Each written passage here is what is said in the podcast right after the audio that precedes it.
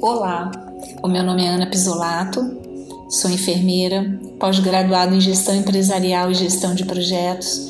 Estou atualmente gerente assistencial da Fundação Inova Capixaba e venho falar brevemente com vocês sobre humanização dos serviços de saúde. A Política Nacional de Humanização, PNH, existe desde 2003 e vem desenvolvendo as suas atividades vinculada à Secretaria de Atenção à Saúde do Ministério da Saúde e tem seu núcleo técnico sediado em Brasília. Conta com equipes regionais de apoiadores que articulam-se às secretarias estaduais e municipais, com objetivos de construir planos de ação, promover e disseminar as experiências bem-sucedidas em humanização. Política Nacional de Humanização, ela possui outros importantes objetivos como efetivar os princípios do SUS, tanto os doutrinários como a integralidade e a equidade, quanto os organizativos, como a descentralização, a regionalização e a hierarquização, além da participação social dos usuários. Outro objetivo importante da PNH é qualificar a saúde pública no Brasil, mas com foco diferente, no sentido de incentivar trocas solidárias entre os participantes, entre gestores, trabalhadores e usuários. É importante que seja uma relação de ganho para todos esses participantes. Ainda como objetivo, a PNH tem a proposta de provocar uma série de debates em direção às mudanças necessárias para a melhor organização do trabalho em saúde, estimular o trabalhador para a capacidade de se reinventar em relação aos processos de trabalho e de se transformar em agente de mudanças. É preciso mapear e promover a interação com as demandas sociais, coletivas e subjetivas de saúde e a subjetividade nos mostra a necessidade de personalização do atendimento, indivíduos únicos e atenção individualizada para cada um desses indivíduos. Modelos de atenção e gestão com foco nas necessidades do cidadão precisam ser sempre priorizadas.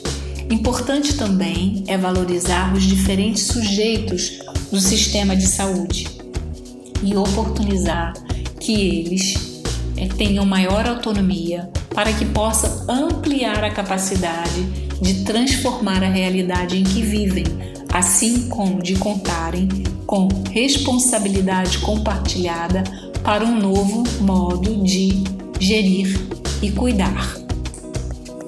Outros objetivos da Política Nacional de Humanização falam de uma forma de organizar enfrentamento das relações de poder, de trabalho e de afeto que ocorrem nos serviços de saúde, visto que muitas vezes são destas relações é que surgem as atitudes e práticas desumanizadas. A participação do usuário, dos profissionais e gestores pode acontecer através de ferramentas simples como as rodas de conversa, já experimentada nos serviços de saúde a partir das orientações da PNH e que sempre apresentaram resultados bastante positivos. Um poderoso recurso para a humanização nos serviços de saúde é a inclusão dos usuários e suas redes sociofamiliares. É uma forma de favorecer a corresponsabilização no processo do cuidar. Pensamos nas diretrizes da Política Nacional de Humanização, nós precisamos entender que o acolhimento ele deve ocupar um lugar fundamental e ser meio que um carro-chefe em qualquer projeto de humanização. O acolhimento nos orienta a reconhecer o que o outro traz como legítimo e singular em seu processo de saúde e doença nos faz pensar que é impossível empacotar modelos de assistência e que os protocolos podem sim servir como guias para as melhores técnicas e que uma atitude personalizada será sempre um diferencial que pode dar o tom da humanização em qualquer serviço. O acolhimento terá geralmente como resultado as relações de confiança, as relações de compromisso e principalmente a construção de vínculos entre os atores desse sistema.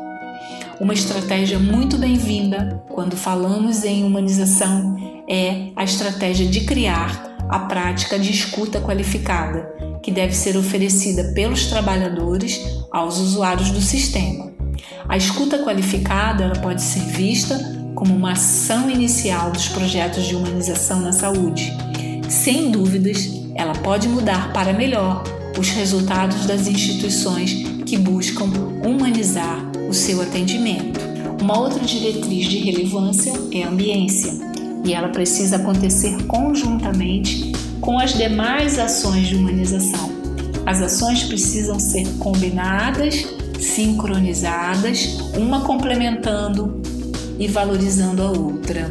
É um desafio pensar em criar espaços saudáveis que facilitem o processo de trabalho e que também sejam lugares de encontro entre as pessoas do sistema.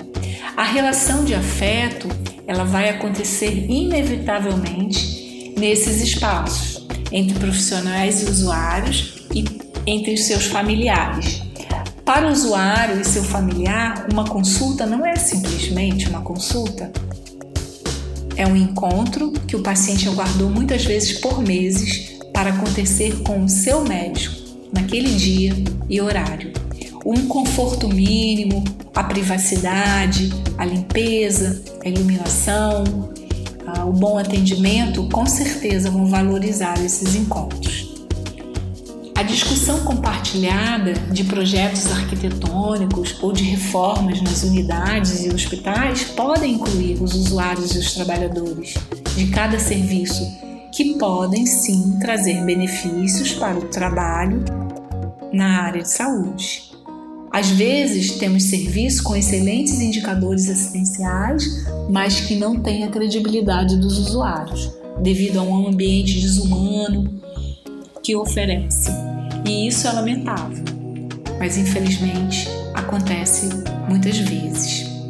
A clínica ampliada é mais um importante é uma importante diretriz da política nacional de humanização.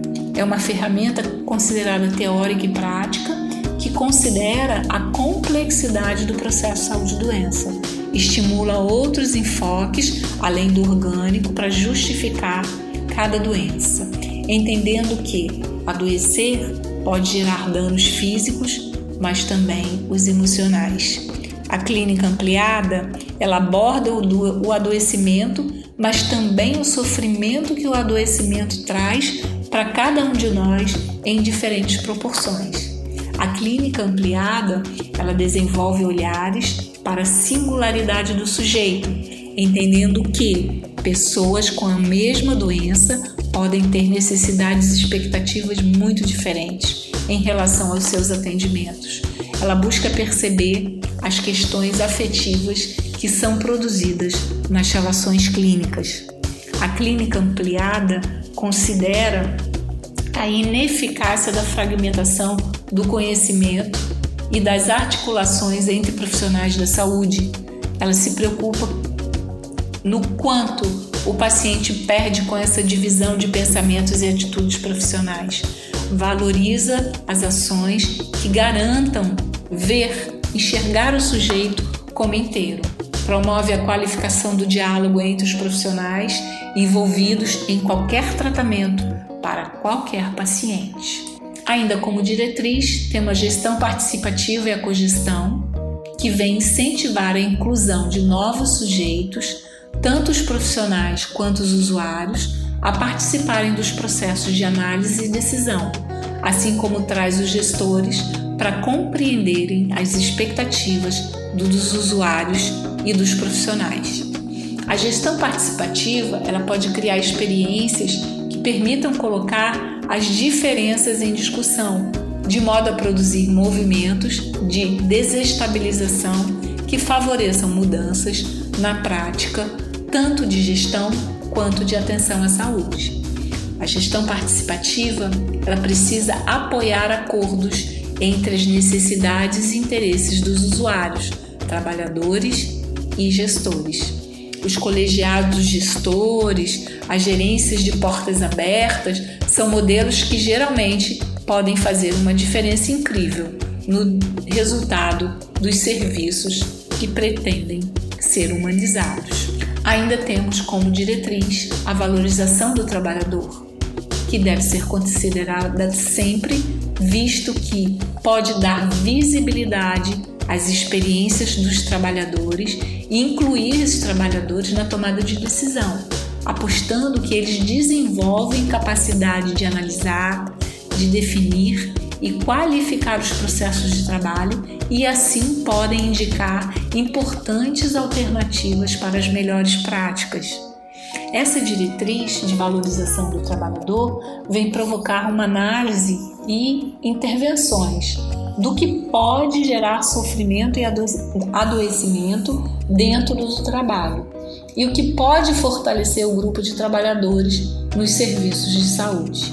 Ela busca em sua melhor proposta, assegurar a participação dos trabalhadores nos espaços coletivos de gestão.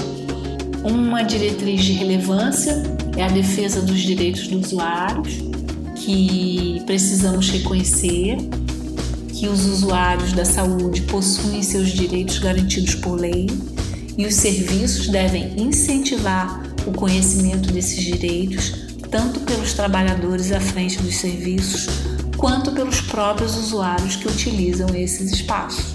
A Política Nacional de Humanização trabalha para assegurar que todos os direitos sejam cumpridos em todas as fases do cuidado, desde a recepção até a alta do paciente.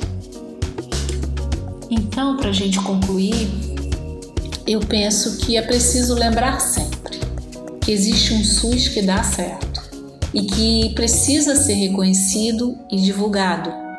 Projeto como os de humanização dos serviços de saúde só vem a valorizar as instituições que aderem a essa iniciativa e desafio. Os projetos bem-sucedidos precisam gerar orientações que possam encorajar outras instituições em relação aos métodos humanizados já experimentados. Um trabalho coletivo mais ágil, mais resolutivo e muito mais acolhedor é o que precisamos buscar enquanto trabalhadores para valorizar o Sistema Único de Saúde. Agradeço a atenção, um grande abraço a todos, obrigada.